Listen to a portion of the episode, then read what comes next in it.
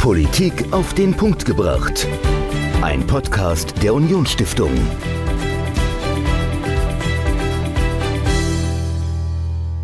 Wenn man die Zeitung aufschlägt, sind die ersten Seiten gefüllt mit Politik und mittlerweile, wenn man das Internet aufmacht, den Browser, überall Politik. Politik ist wirklich überall, wo man hinguckt und mittlerweile auch in den sozialen Netzwerken. Und damit herzlich willkommen zur Politik auf den Punkt gebracht. Ich bin Dominik und Michael. Du hast mit jemandem gesprochen, die Politikerin ist und die auch auf den sozialen Netzwerken unterwegs ist. Genau, ich habe mit Nadine Schön gesprochen. Sie ist stellvertretende Vorsitzende der CDU-CSU-Bundestagsfraktion, dort auch schwerpunktmäßig für Digitalisierung zuständig und sie ist auch eifrig auf den sozialen Netzwerken vertreten. Worüber genau habt ihr denn gesprochen? Ja, wir haben darüber gesprochen, wie sich Politik verändert durch die sozialen Netzwerke, mhm.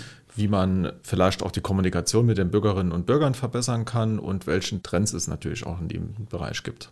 Wenn man sich jetzt mal die Zeitung, die ich ja am Anfang erwähnt habe, anguckt, die werden ja immer weniger gelesen eigentlich. Und auch die Internetabos machen jetzt den Braten auch nicht wirklich fett, was Zeitungen anbelangt. Das heißt, da scheint irgendwo auch ein Interesse verloren gegangen zu sein an Politik. Kann man das so sagen? Kann man das so behaupten? Und die Anschlussfrage wäre direkt auch, sind die sozialen Netzwerke ein Auffangbecken für die, die keine Zeitung mehr lesen? Ja, also die Medienwelt ändert sich ja. Ich würde sagen, man ist immer noch politisch. Also Nadine Schön hat auch berichtet, dass sie ein virtuelles Treffen mit jungen Menschen hatten, wo sie mit jungen Menschen ins Gespräch kam, die jetzt vielleicht nicht zu einer Veranstaltung vor Ort in der Dorfwirtschaft gekommen wären. Okay. Und von daher ist das schon ein Mittel, um auch die Kommunikation zu verbessern und auch die politischen Inhalte in die Breite zu tragen. Alles klar. Ich bin gespannt, worüber du noch mit ihr gesprochen hast und welche Apps sie am liebsten benutzt. Da habt ihr bestimmt auch drüber gesprochen. Das alles jetzt also in der Folge Politik auf den Punkt gebracht. Michael mit Nadine Schön.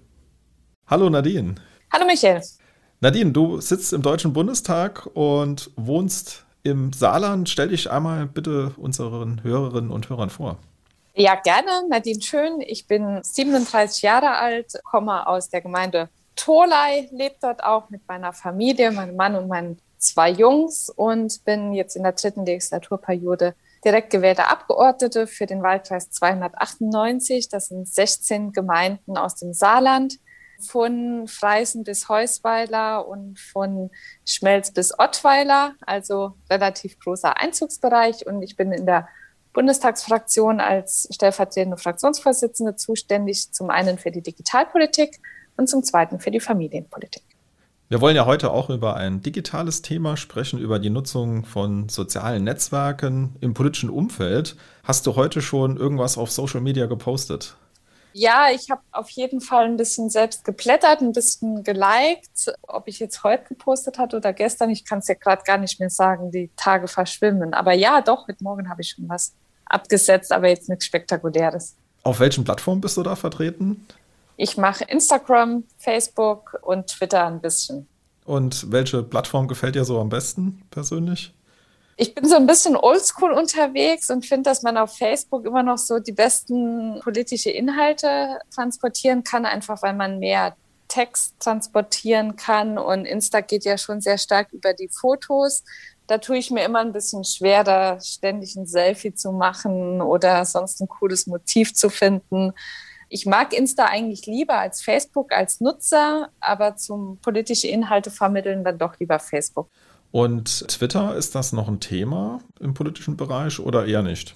Ja, Twitter ist ein Thema für die politische Blase. Das sind die ganzen Journalisten, das sind die Kollegen. Manchmal macht es mehr Sinn, eine politische Botschaft über Twitter rauszuschicken als über eine Pressemeldung. Das wird dann eher registriert und ja, das nutze ich in dem Kontext. Aber ich finde, für Twitter braucht man immer ein großes Sendungsbewusstsein. Das habe ich dann auch nicht immer. Und ja, man kann irgendwie auch nicht alles machen. Es kostet ja auch alles Zeit. Und deshalb habe ich so meinen Schwerpunkt in den Bereichen, wo ich dann eher die Saarländerinnen und Saarländer erreiche. Okay, also das heißt, du machst das auch weitestgehend selbst, die Social-Media-Arbeit bei dir? Ja, also ich habe ein Team in Berlin, die Susanne, die mich unterstützt, die vor allem die schönen Grafiken und Kacheln und sowas macht. Da bin ich erstens unbegabt und zweitens fehlt mir dafür auch tatsächlich die Zeit. Und da bin ich echt froh, dass sie das dann einfach viel besser umsetzen kann. Oder dann nochmal sagt, komm, jetzt machen wir ein Video oder machen mal so eine, halt mal irgendwelche anderen Elemente, wenn man nicht so viel Zeit hat, sich darüber Gedanken zu machen, dann macht man irgendwie auch immer das Gleiche. Und das ist ja Gift für Social Media. Und deshalb ist es echt immer gut, jemanden im Team zu haben, der es wirklich kann. Und nutzt du Social Media jetzt praktisch als Sendekanal oder auch als Inspirationsquelle? Also, dass man mal guckt, was andere so machen, welche politischen Themen aktuell sind. Also, ist es eher so ein Ersatz für eine Tageszeitung auch für dich geworden oder? Also, natürlich nutze ich zum einen, um, um selbst zu senden und meine Follower mit meinen Themen und Botschaften zu erreichen, zu informieren oder auch politische Inhalte zu vermitteln. Ich bin immer dankbar, auch wenn sich dann auf meinem Profil auch politische Diskussionen entzünden und man auch ein Feedback bekommt zu den einzelnen Themen. Selbst nutze ich Social Media auch als Informationsquelle, aber vor allem mit Blick darauf, was Kolleginnen und Kollegen so machen, ob es da Themen gibt, die die gut aufarbeiten und wo ich dann nochmal sehe, ah ja, guck mal, jetzt haben wir hier im Bereich der Arbeitsmarktpolitik eine tolle Initiative. Das ist ja durch die fachliche Zuständigkeit, die man dann selbst im Parlament hat, kann man ja auch nicht mal alles auf dem Schirm haben. Und dann ist es auch ganz gut, die Informationen der Kollegen oder eben auch aus dem Landtag oder aus dem kommunalen Bereich zu bekommen oder eben das, was die Leute auch umtreibt. Das ist ja auch immer ein ganz gutes Stimmungsbarometer Gerade jetzt in der Krise machen sich viele Sorgen um die Familien, um die älteren Leute. Wie sieht es mit dem Impfen aus? Wie wird das kommentiert? Und da kriegt man immer so ein ganz gutes Stimmungsbild und Meinungsbild über die aktuelle Situation. Wir haben ja mit der Unionsstiftung auch ein Social Media Briefing und da bist du ja praktisch die Nummer eins unter den saarländischen MDBs, sage ich jetzt mal. Also hast die, die meisten Likes auf Facebook.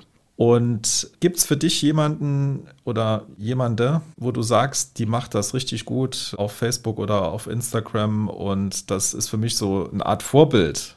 Erstens, euer Briefing ist total cool, weil man da wirklich auch Best Practice erfährt, weil man von anderen nochmal lernen kann und sich Social Media ja auch wahnsinnig schnell weiterentwickelt und die Gefahr ja immer ist, stehen zu bleiben. Deshalb ganz gut, so einen Gradmesser zu haben, wer besonders erfolgreich ist, einfach um sich auch Sachen abgucken zu können.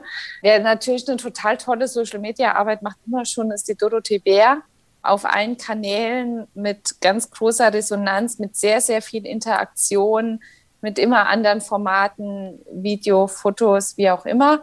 Ich weiß nicht, ob es jetzt für mich ein politisches Vorbild ist. Ich glaube, wir haben da auch andere Politikstile einfach. Von daher bewundere ich das sehr, aber würde jetzt nicht sagen, ich will da nacheifern. Ich finde es total wichtig, dass man auch bei Social Media sich selbst treu bleibt und nicht einem vermeintlichen Ideal nacheifert, was man dann aber selbst nicht ist und wo man sich dann auch nicht wohl dabei fühlt. Doro Bär hat jetzt ja, glaube ich, auch einen Podcast gestartet, Wandern durchs Digital. Also fand ich irgendwie auch einen witzigen Titel. Wäre das auch was für dich, so ein Audioformat mal auszuprobieren? Oder sagst du, oh, das, ich bleibe lieber bei Facebook, wie du es eben schon beschrieben hast? Ich finde Audioformate total toll. Also ich höre selbst super gerne Podcasts, weil man die eben auch mal auf der Fahrt hören kann oder abends ins Bett noch mal zehn Minuten reinhören. Da gibt es ja ganz tolle Podcasts und da nehme ich mir dann auch gerne mal die Zeit, mal eine Viertelstunde was am Stück zu hören, was man ja bei schriftlichen Sachen, gerade bei schnellen Posts, da ist das ja gar nicht drin. Man kann ja keine Texte einstellen, die dann niemand eine Viertelstunde lang liest. Von daher finde ich das super. Und es gab ja jetzt auch so ein bisschen den Clubhouse-Hype. Da habe ich mich auch an ein paar Diskussionen beteiligt. Es ist ja auch ein reines Audioformat und ich finde, die Audioformate tun den politischen Diskussionen gut, weil sie wirklich sehr fachlich sind, ganz oft auch sehr sachlich sind und man eben auch komplexe Themen ausführlicher aufarbeiten kann und nicht zwingend immer so den Drang hat, man muss jetzt noch ein catchy Foto oder so dazu machen. Also das liegt mir wirklich sehr, die Audioformate. Über einen eigenen Podcast habe ich noch nicht nachgedacht, aber warum nicht? Ja, wir hatten ja auch mit dir über Clubhouse gesprochen in der Diskussion. Ist das jetzt so ein Thema, das wieder abflacht oder ist das was, wo du sagst, okay, das wird der nächste Hype? Wie schätzt du das ein? Es war ein Hype, so vor sechs Wochen, da wollten alle auf Clubhouse sein und von morgens um sieben bis nachts um zwölf, ein Uhr gab es rund um die Uhr Diskussionen auf Clubhouse und oft auch wirklich sehr spannende Diskussionen mit guten Teilnehmern und wirklich guten Beiträgen. Mein Eindruck ist, dass es abgeebbt hat. Also ich sehe es an mir, ich höre ganz selten rein und es ist eigentlich ein bisschen schade, weil die Diskussionen teilweise wirklich sehr gut waren. Vielleicht pendelt es sich aber auch einfach auf einem, ganz normalen Niveau ein und behält eine gewisse Relevanz. Das wird sich in den nächsten Wochen einfach zeigen. Mittlerweile sind ja auch andere aufgesprungen, Twitter etwa, die auch so ein ähnliches Format machen. Ich könnte mir vorstellen, dass sich im Audiobereich noch ein bisschen was entwickelt. Ja, also auf jeden Fall sehr spannend. Gebe ich dir absolut recht. Macht Spaß. Ja, vielleicht noch das Thema eigene Kanäle. Also du hast es ja eben schon mal angesprochen, für dich ein ganz, ganz wichtiges Mittel, um Wählerinnen und Wähler oder Bürgerinnen und Bürger in deinem Wahlkreis zu erreichen, um die zu informieren, auch mal so ein bisschen die Stimmung abzuklopfen. Werden solche eigenen Kanäle immer wichtiger oder setzt du auch noch so auf die klassische Presse, Rundfunk, Zeitung, Nachrichtenblätter? Man braucht beides. Also man braucht einen eigenen Kanal, um auch eben seine Inhalte zu posten, um auch den Bürgerinnen und Bürgern klar zu machen oder eine Möglichkeit zu geben, sich zu informieren. Was sind meine Themen? Was sind meine Positionen? Wo liegen meine Schwerpunkte? Vielleicht auch ein bisschen Einblick zu geben in den Alltag. Die Sachen kommen auch immer ganz gut an, dass man auch ein bisschen was vom System Politik versteht und verständlich macht. Von daher finde ich das unverzichtbar, dass man als Volksvertreter eigene Kanäle hat aber die ersetzen eben nicht die klassischen Medien. Und das finde ich auch total wichtig, dass wir auch dafür sorgen, dass Lokaljournalismus gestärkt wird, dass neue Formate wie Online-Lokaljournalismus gestärkt werden und natürlich auch die klassischen Medien, Zeitungen, Rundfunk, Fernsehen, dass dort Qualitätsjournalismus auch tatsächlich besteht. Denn Journalisten haben ja die Aufgabe, aus den unterschiedlichen Positionierungen dann die auch nochmal einzuordnen, die nochmal in einen größeren Zusammenhang einzubetten, eventuell auch zu kommentieren. Und diese vierte Gewalt, auf die sollten wir nicht verzichten. Deshalb mache ich genauso viel Pressearbeit wie vorher. Das, wir sind ja nicht die AfD, die sagt, AfD-Kanal statt ARD sondern für uns als Union und für mich persönlich auch ist wichtig, dass man wirklich beides hat, klassische Medien, aber eben auch den persönlichen Kanal. Jetzt hatten wir ja die Corona-Krise und im Zuge dessen wurden ja viele Formate auch im politischen Bereich auf Online-Plattformen oder auf Video-Streaming-Anbieter verlegt, also dass man auch eine Vorstandssitzung über Zoom stattgefunden hat. Wie ist denn da deine Einschätzung? Also kann das auch eine Möglichkeit oder ein Werkzeug sein, um Menschen noch mal mehr für Politik zu begeistern? Also dass man sagt, okay, ihr könnt jetzt abends einfach mal so zwischen Abendessen und Kinder zu Bett bringen in eine Vorstandssitzung reinschauen und müsst dafür nicht mehr in eine Stadt fahren und, und viel Zeit opfern. Also ist das eine Möglichkeit, um die Partizipation auch nochmal ein bisschen zu steigern? Ja, also ich hoffe sehr, dass uns das auch erhalten bleibt, dass wir jetzt nicht nach der Pandemie das Rad wieder zurückdrehen und weitermachen wie vorher. Denn wir haben ja schon gesehen, dass die digitalen Formate auch eine echte Chance sein können, um Menschen zu erreichen, die sonst eben aus unterschiedlichen Gründen sich nicht politisch einbringen können. Und die Gründe können eben sein, dass man familiäre Verpflichtungen hat, sei es Kinder oder pflegebedürftige Angehörige. Die Gründe können sein, dass man beruflich in einer anderen Stadt wohnt und unter der Woche gar nicht zu Hause ist. Der Grund kann aber auch sein, dass man eine Behinderung hat und gar nicht so mobil ist oder auch aus finanziellen Gründen nicht mobil ist und an Sitzungen teilnehmen kann. Und deshalb bieten digitale Möglichkeiten eine gute zusätzliche Chance, um auch politische Partizipation möglich zu machen. Und ich wünsche mir von meiner Partei, dass wir künftig eben auch beides nutzen, dass wir uns natürlich auch vor Ort treffen in Präsenz. Das ist ja auch wichtig, sich in die Augen zu gucken und mal Stimmungen zu erfühlen. Das ist am Bildschirm schwieriger, aber zusätzlich auch die digitalen Formate auch für die Parteiarbeit besser zu nutzen. Und das Zweite ist auch, dass man eben digitale Formate auch äh, nutzen kann für Gespräche oder für Veranstaltungen. Ich hatte kürzlich ein Gespräch mit Jugendlichen, weil ich einfach mal wissen wollte, wie geht es den Jugendlichen jetzt in der Pandemie? Ich habe jetzt selbst in meiner Familie, in meinem Freundeskreis keine oder relativ wenig Jugendliche und habe dann einfach mal einen jungen Mann gefragt, habt ihr nicht mal ein Interesse? Ich würde mich einfach gerne mal eine Stunde mit euch unterhalten. Und ich bin skeptisch, ob die bereit gewesen wären, sich da am Abend mit mir zusammenzusetzen auf eine Cola. Vielleicht schon, aber auf jeden Fall war die digitale Lösung einfach die niedrigschwelligere, weil es gar kein Problem war, man, sich eine Stunde dazu zu schalten, sich ein bisschen zu unterhalten. Und deshalb sollten wir auch hier die digitalen Formate besser nutzen, was uns ja auch die Chance gibt, gerade hier im ländlichen Raum, dass wir auch tolle Referenten zu uns holen können. Wir hatten den Helge Braun zum Neujahrsempfang.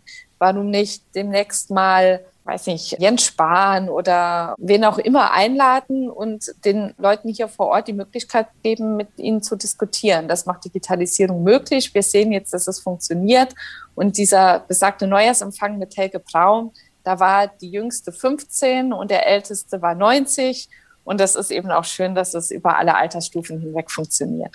Glaubst du auch, dass man, also du hast ja eben schon mal so ein bisschen anklingen lassen mit den Jugendlichen, also dass man junge Menschen auch noch mal für Politik begeistern kann. Also man macht praktisch mal vielleicht ein digitales Format zu einem Thema und sagt, hey, engagiert euch doch mal in der Gemeinde. Also dass man das praktisch so als Einstieg in die Politik nutzen kann. Ja, kann ich mir sehr gut vorstellen. Und auch nicht nur für Gespräche oder einen kurzen Meinungsaustausch, sondern tatsächlich auch um ja, die großen Herausforderungen, die wir haben, auch gemeinsam zu lösen. Es gab ja im letzten Jahr diesen Hackathon Wir versus Virus und jetzt ein Hackathon Update Deutschland. Das klingt immer total technologisch, so ein Hackathon.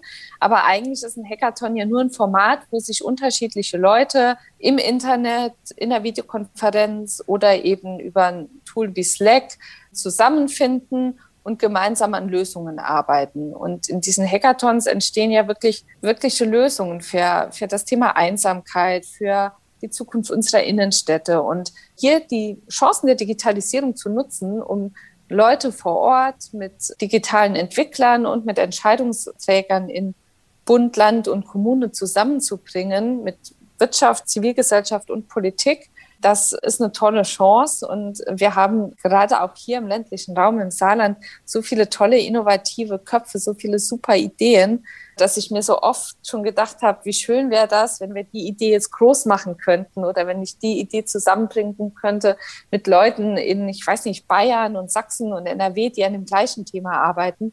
Und das machen eben diese Hackathons oder diese neuen digitalen Möglichkeiten auch möglich. Da sind wir noch ganz am Anfang, aber da sehe ich ein ganz, ganz großes Potenzial. Du bist ja auch im Bereich Digitalisierung unterwegs und hast da ein tolles Buch geschrieben, das sich Neustart nennt. Vielleicht kannst du uns da noch was dazu sagen. Ja, bei Neustart geht es teilweise um das gleiche Thema, nämlich die Frage, wie kann man denn die Digitalisierung nutzen, um unseren, unsere Politik und unseren Staat besser zu machen. Weil wir ja schon sehen, dass wir in Teilen wirklich zu langsam sind, zu kompliziert sind, dass vieles nicht oder zu langsam funktioniert. Und die Digitalisierung ist auf der einen Seite im Privatbereich allgegenwärtig. Wir sitzen auf der Couch und können im Prinzip eine Weltreise von der Couch buchen mit allen Einzelheiten bis hin zum, keine Ahnung, Restaurantbesuch in Athen. Aber die digitale Verwaltung ist dann doch noch eher langsam und die Prozesse im Staat sind noch, wie sie vor 200 Jahren von Standen und Hardenberg mal geschaffen worden sind. Und deshalb haben wir mit Neustadt gesagt, wir wollen einfach mal überlegen, wo kann man denn unseren Staat so reformieren, dass er schneller und effizienter arbeiten kann. Und zwar nicht zum Selbstzweck, sondern mit dem Ziel, dass die Menschen einfach wieder zufriedener sind, dass Sachen schneller funktionieren, dass der Unternehmer schneller seine Genehmigung hat und der Ehrenamtler nicht wahnsinnig wird, weil er mehr Zeit in bürokratische Anforderungen als in sein Ehrenamt selbst vergeudet aus seiner Sicht. Und das haben wir gemacht mit 103 ganz konkreten Vorschlägen über verschiedene Bereiche hinweg, mit dem Schwerpunkt, wie wir uns einen neuen Staat der Zukunft, die Verwaltung der Zukunft vorstellen, aber auch zu inhaltlichen Themen, etwa wie wir uns das Bildungssystem der Zukunft vorstellen oder wie wir finden, dass Daten anders reguliert werden müssen, damit wir die Chancen besser nutzen und die Risiken minimieren können. Also ein sehr lesenswertes Buch. Ich habe mir es auch gekauft und gelesen. Und ja, Nadine, ich bedanke mich ganz herzlich bei dir für deine Zeit heute und dann bis demnächst. Ciao. Sehr gerne. Vielen Dank, Michael, und viel Erfolg weiter für die Arbeit der Unionsstiftung. Danke. Die Bundestagsabgeordnete und stellvertretende Fraktionsvorsitzende der CDU-CSU-Bundestagsfraktion Nadine Schön im Gespräch mit Michael über soziale Medien, über soziale Netzwerke und da spielen ja vor allem auch viele Algorithmen eine Rolle. Und genau darum geht es in der nächsten Folge von Politik auf den Punkt gebracht. Michael, mit wem sprichst du denn nächsten Sonntag?